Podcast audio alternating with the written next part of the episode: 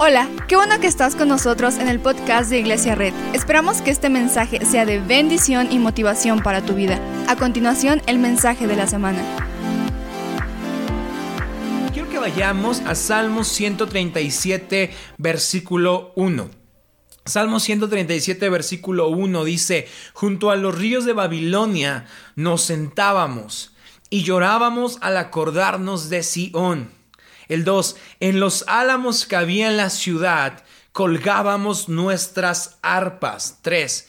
Allí los que nos tenían cautivos nos pedían que entonáramos canciones. Nuestros opresores nos pedían estar alegres. Nos decían, cántenos un cántico de Sión. No sé si alguna vez en tu vida te has sentido bien en algún momento y de repente algo sucede en ese momento, pero tu estado de ánimo cambia de manera repentina. A veces nuestra vida y nuestra felicidad es muy frágil. A veces estamos viviendo un gran día, pero una noticia y una situación complicada nos puso en un, en un estado de ánimo diferente. Esta dualidad es una dualidad que siempre hemos experimentado como seres humanos, que podemos estar alegres e inmediatamente podemos estar tristes que podemos experimentar luz e inmediatamente podemos experimentar oscuridad, que podemos experimentar primavera y por alguna razón experimentamos invierno, que podemos tener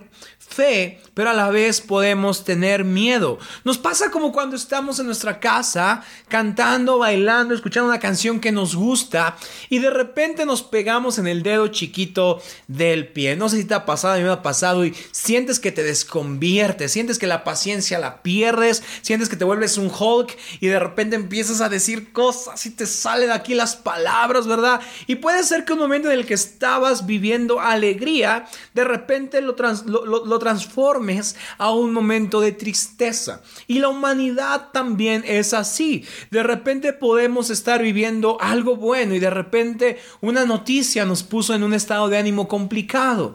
De repente vivimos una celebración y de repente algo, una noticia, un dolor, una tragedia nos llevan a un estado de ánimo diferente al que habíamos experimentado unos momentos antes. Y esta misma característica de la dualidad humana la vemos representada en Salmos. Salmos es un libro que fue escrito por cantantes, por poetas. Es un libro de canciones judías.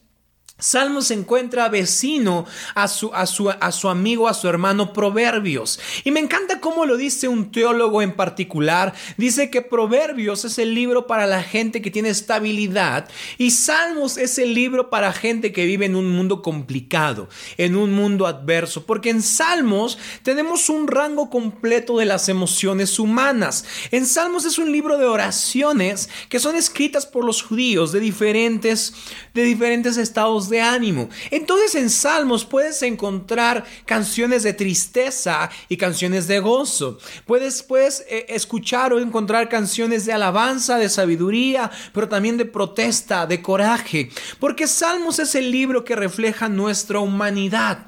Salmos es el libro que refleja esta dualidad de nuestros sentimientos. Los salmos son estas oraciones humanas con un rango variado de sufrimiento y esperanza. Entonces, si bien los proverbios son sabiduría, los salmos son representaciones de situaciones ordinarias, de situaciones que vivimos en la vida común. Los salmos no es un libro perfecto, no es un libro de teología como otros libros, no es un libro de profecía como otros libros, es un libro que representa las, emociones humanas a su máximo esplendor.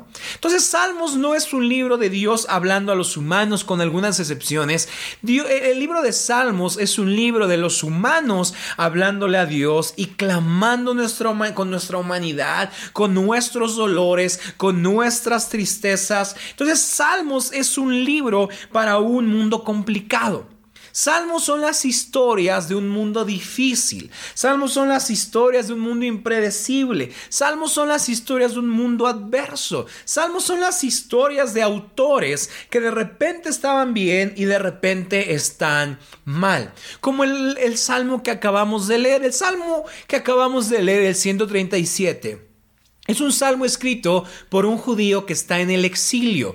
De repente están bien, está el reino de Israel bien, pero de repente un reino poderoso llega, los somete, destruye sus calles, destruye su templo y los lleva hacia afuera, los lleva al exilio. Entonces, este, este salmo, Salmo 137, es un salmo que se escribe en la tristeza.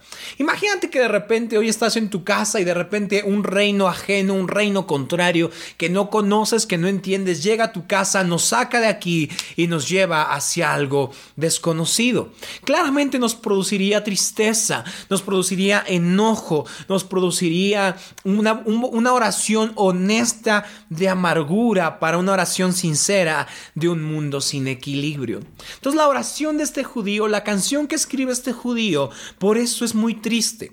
Quiero que vayamos de nuevo a ver Salmo 137.1 y quiero que pongas mucha atención en el lenguaje que se usa en este salmo. Dice, junto a los ríos de Babilonia nos sentábamos y llorábamos al acordarnos de Sión.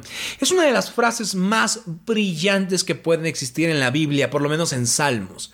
Porque ahora el, autor de este Salmo se encuentra en un río que no conoce. Se encuentra en un río que no, es, no ha escuchado toda su vida. El río Jordán se encuentra lejos. El río de su infancia se encuentra lejos. El río donde jugaba con sus amigos se quedó en el pasado. Ahora se encuentra en los ríos de Babilonia y se siente a llorar al acordarse de su tierra. Y luego continúa, el 2 dice, en los álamos que había en la ciudad colgábamos nuestras arpas. Este, este, este judío que escribe este texto no es cualquier judío, trae un arpa. Es un músico, es un adorador, es una persona que estaba en el templo, es un levita que adoraba constantemente. Imagínate la, la, tristeza que nos está expresando en este salmo, con que, que en los árboles colgaban sus arpas. ¿Te das cuenta cómo esta situación es una situación complicada? Es una situación adversa que coloca a este pueblo judío en el exilio, en algo que no querían vivir. Un día estaban celebrando y cantando en el templo, hoy está colgando su arpa. Ayer estaba llorando, ayer estaba alegrándose en el río Jordán, hoy está llorando en el río de Babilonia. Y la vida es así. De repente hoy estamos celebrando la vida de mamá y mañana quizás este, eh, recordaremos que no está. Hoy celebramos el Día del Padre. Quizá algunos están recordando que su papá no está con ellos. Hoy, ayer estábamos celebrando que estábamos todos juntos y quizá hoy estás preocupado por un diagnóstico médico. Ayer estabas emocionado por, por algo, una buena noticia, un nuevo integrante. Hoy estás llorando porque perdiste a alguien. Es esta dualidad de la vida de un mundo sin equilibrio, donde de repente podemos estar felices y de repente algo sucede que estamos tristes. Y este judío representa esta mala temporada de una manera espectacular. Ayer nos alegrábamos, hoy lloramos. Ayer teníamos confianza, hoy tenemos miedo. Ayer nuestra cara estaba llena de risas, hoy nuestra cara está llena de lágrimas. Y es una vida que hemos experimentado estos últimos días. esta semana ha sido la semana que más peticiones de oración hemos recibido porque algo está sucediendo. Hay gente en el hospital, hay gente enfrentándose los problemas de la pandemia, hay gente enfrentando muchas cuestiones de salud, hay gente enfrentando condiciones adversas. Ayer celebrábamos y hoy lloramos junto a los ríos de Babilonia. Entonces hoy quizá esta es una mala temporada. Quizá hoy estás colgando tu arpa, quizá hoy estás llorando que estás en el exilio, quizá hoy te sientes abandonado, quizá hoy derramas lágrimas por las noches por alguien que has perdido, alguien que está batallando en el hospital, quizá ayer celebrábamos, pero hoy lloramos. Entonces este judío pone esta canción de esta manera. Entonces, este judío representa malas temporadas, malas temporadas en la vida. Entonces, quiero decirte tres cosas que nos hacen malas temporadas y cómo salir de esta, de esta tristeza. Primero, malas temporadas nos colocan en lugares extraños. Dice, junto a los ríos de Babilonia nos sentábamos y llorábamos al acordarnos de Sión. Primero, las malas temporadas nos colocan en situaciones que nos hacen sentir raros, que nos hacen sentir perdidos, que nos hacen sentir desubicados. Yo quiero estar en mi, en mi casa con mi familia, pero estoy en un cuarto de hospital. Yo quería tener una familia unida, pero hoy alguien tiene una, una silla vacía. Entonces, las malas temporadas nos colocan en lugares extraños. Y para poder salir de estas malas temporadas, debemos reconocer que a veces hay lugares extraños en los que no queremos estar. Debemos reconocer que hay lugares diferentes, que hay lugares raros en los que no queríamos estar. Y, es el primer paso para salir de una mala temporada. Decir, ¿sabes qué? Estoy en un lugar complicado, me siento extraño. es lo que hace este judío. Está diciendo, me siento extraño aquí. No quiero estar aquí, no quiero vivir esta situación, no quiero pasar este momento. Entonces, lo primero que hace una mala temporada es que nos coloca en lugares extraños. Segundo, malas temporadas nos hacen querer colgar nuestras arpas. Dice, dice, dice eh, el Salmo 137, dice, en los álamos que había en la ciudad colgábamos nuestras arpas. Qué cuestión más triste. Un músico que tocaba el arpa de manera espectacular ahora está en un árbol colgando su arpa. Lo que hacen malas temporadas es que quieren limitar nuestra adoración. Lo que hacen malas temporadas que quieren limitar nuestra adoración. Malas temporadas nos hacen querer colgar nuestra arpa. Y cuando colgamos nuestra arpa y nuestra adoración es detenida, la tristeza nos inunda y nos gana. Nosotros nunca debemos ser personas que en malas temporadas queremos colgar nuestras arpas. Está bien querer colgarlas un segundo, pero después es tiempo de retomarla y cantar una adoración a nuestro Dios.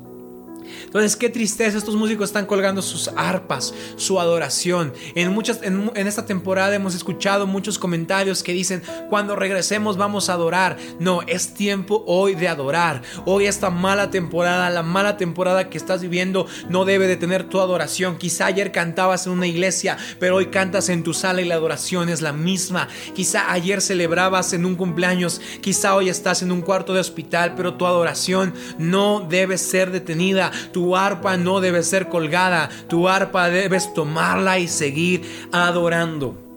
Lo tercero, checa lo que dice el 137.3. Dice, allí los que nos tenían cautivos nos pedían que entonáramos canciones. Nuestros opresores nos pedían estar alegres, nos decían, cántenos un cántico del Señor. Muchas veces la negación nos las han enseñado como símbolo de fortaleza. Nos han enseñado que negar nuestros sentimientos es la manera en cómo nos mostramos fuertes. Pero checa cómo este judío no niega cómo está. No está negando su estado de ánimo al contrario, está sacando una canción de tristeza, una canción de lamento, porque cuando aceptamos nuestro dolor, nuestro dolor puede ser purgado. Cuando, cuando aceptamos nuestra debilidad, el poder de Dios se perfecciona.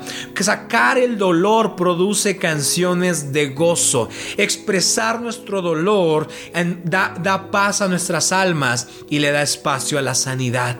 Tres cosas que tienes que hacer en malas temporadas. Aceptar que estás en un lugar extraño y que no quieres estar ahí y que tienes esperanza de que algo diferente vendrá. Tienes, no tienes que colgar tu arpa y tienes que sacar el dolor que a veces sientes. Dios puede manejar tu dolor, Dios puede manejar tu pánico, Dios puede manejar tu ansiedad. Entonces, cuando cuando la gente creía que la, que la carrera de músico de este judío había acabado, cuando creían que la canción de pánico en Salmo 137 era la última que iba a escribir, chécate.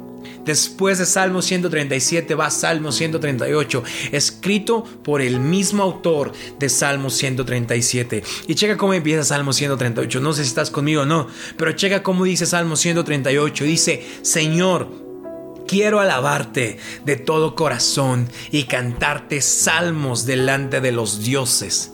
Primero saca su dolor produce una canción de tristeza y purgar su dolor le produce una canción de esperanza. Negar tu dolor no te produce nada. E, e, expresar tu dolor, purgar tu dolor delante de Dios produce que cantes una canción de esperanza. Date cuenta cómo termina una oración de pánico, una canción de pánico y continúa con una canción de alegría. Dice, Señor, quiero alabarte de todo corazón y cantarte delante de los dioses.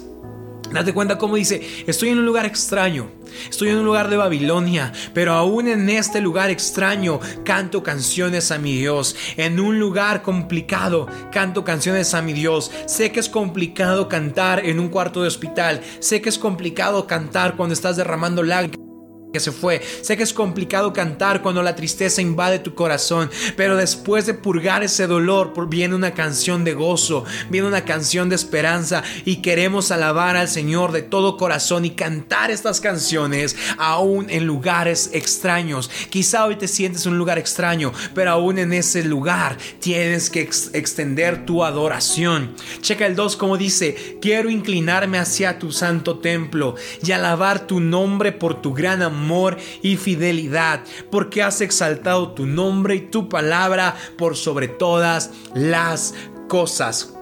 Date cuenta cómo este judío primero se sentía perdido, pero expresar su dolor al Señor reconfigura su brújula. Y ahora primero se sentía perdido, pero ahora se postra en dirección al templo y comienza a cantar una canción de alabanza y adoración. Y dice, quiero inclinarme hacia tu santo templo y alabar tu nombre por tu gran amor y fidelidad, porque te has exaltado tu nombre y tu palabra por sobre todas las cosas. Entonces, sacar el dolor nos provoca canciones de esperanza.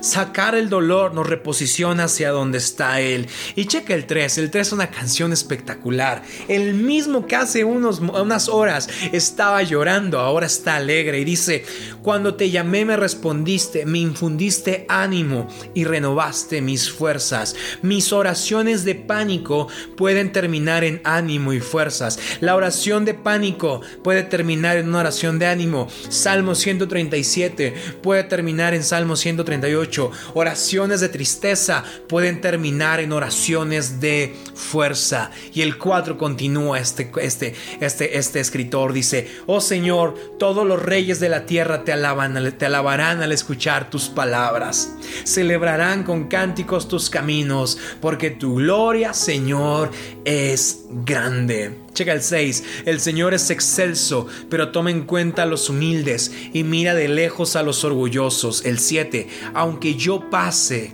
por grandes angustias, tú me darás vida. Esta es una oración que hoy la iglesia, yo veo una iglesia creyendo esta oración, que aún en medio de angustias el Señor nos da vida, que aún en medio de dificultades el Señor nos da vida, que aún en medio de problemas el Señor nos da vida. Dice, contra el furor de mis enemigos extenderás la mano y tu mano derecha me pondrá a salvo. Expresar dolor provoca un nuevo espíritu. Expresar nuestro dolor al Señor cambia la perspectiva de nuestra atmósfera. Extender adoración a Dios cambia lo que estamos viendo. Y checa cómo termina el 8. El Señor cumplirá en mí su propósito. Tu gran amor, Señor, perdura para siempre. No abandones la obra de tus manos. Cuando nosotros expresamos nuestro dolor, una nueva canción de gozo y esperanza puede venir. No está mal que a veces nos sintamos destrozados, nos sintamos derrotados, no está mal, pero debemos hoy recordar de dónde venimos, recordar su promesa y quizá hoy nuestras arpas fueron colgadas, pero hoy retomamos nuestras arpas y exaltamos al Señor y decimos tu gran amor perdura para siempre. Hoy estoy en un lugar extraño, en un lugar que no quiero estar, pero tu gran amor perdura para siempre. Hoy siento tristeza en mi corazón, pero tu gran amor perdura para siempre. Y esta misma oración que extendió esta frase, tu gran amor perdura para siempre, es una frase que fue citada por Jesús cuando estaba viviendo un momento complicado. Decía, tu gran amor perdura para siempre, tu gran amor perdura para siempre. Aún en medio de adversidades, su gran amor perdura para siempre. Quizá hoy lloramos en los ríos de Babilonia, quizá hoy hemos colgado nuestras arpas, quizá hoy estamos en lugares extraños, quizá hoy sentimos dolor y tristeza, quizá hoy tenemos a alguien en un cuarto de hospital, quizá hoy hemos perdido a alguien, pero su gran amor perdura para siempre. Si tú hoy necesitas una oración, si hoy estás pasando, hoy estás llorando en los ríos de Babilonia, deja un comentario nuestro equipo de intercesores se compromete a hacer una oración por ti. Déjanos un comentario, lo que sea, un punto, una manita, un emoji, lo que sea. Vamos a orar por todas las personas que dejen un comentario a partir de ahorita. Vamos a orar para que su gran amor perdure para siempre. Entonces, si tú estás viendo esa transmisión y estás en lugares extraños, déjame hacer una oración por ti. Cierra tus ojos y acompáñame en este momento. Señor Jesús, gracias por lo que tú estás haciendo. Te ponemos en tus manos, Señor, a todas las personas que están viendo esta transmisión, que van a escuchar este podcast, que van a escuchar este mensaje, que están manejando, que están en el trabajo, que están en camino a su negocio, que están abriendo su negocio. Te pedimos, Señor, que a lo mejor hoy se sienten en lugares extraños, que a lo mejor hoy se sienten en lugares incómodos, que a lo mejor hoy se sienten en lugares que, donde no pertenecen. Pero, Señor Jesús, que aún en medio de esa incomodidad, de ese sentimiento extraño de, de desubicación, tú puedas demostrar que tu amor es grande y perdura para siempre. Lo creemos, Señor Jesús, y exaltamos tu nombre aún en medio de temporadas que son difíciles. Gracias, Señor, por lo que tú estás haciendo. En el nombre de Jesús.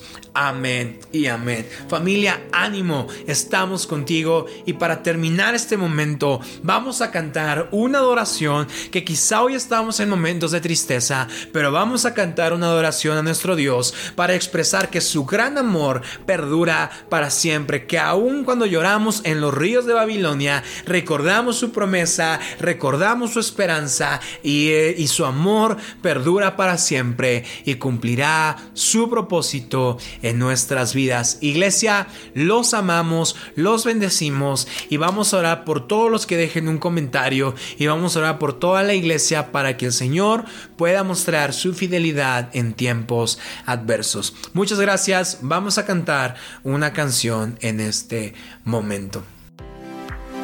Muchas gracias por acompañarnos. Subimos contenido semanalmente, así que suscríbete y síguenos en redes sociales. Te dejamos los links en la descripción.